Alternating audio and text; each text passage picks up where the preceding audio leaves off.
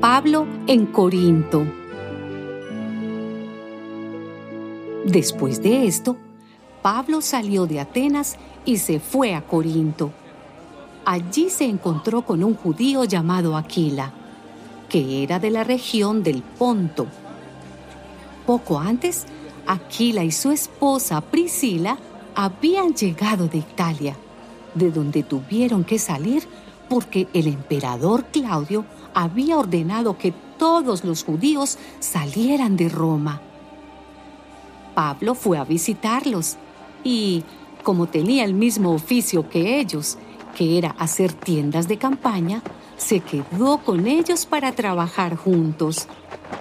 Y cada sábado Pablo iba a la sinagoga, donde hablaba y trataba de convencer tanto a los judíos como a los no judíos.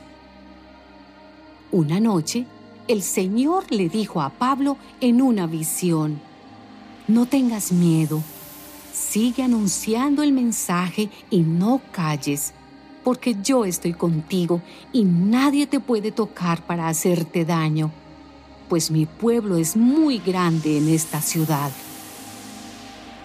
Así que Pablo se quedó un año y medio en Corinto, enseñando entre ellos el mensaje de Dios.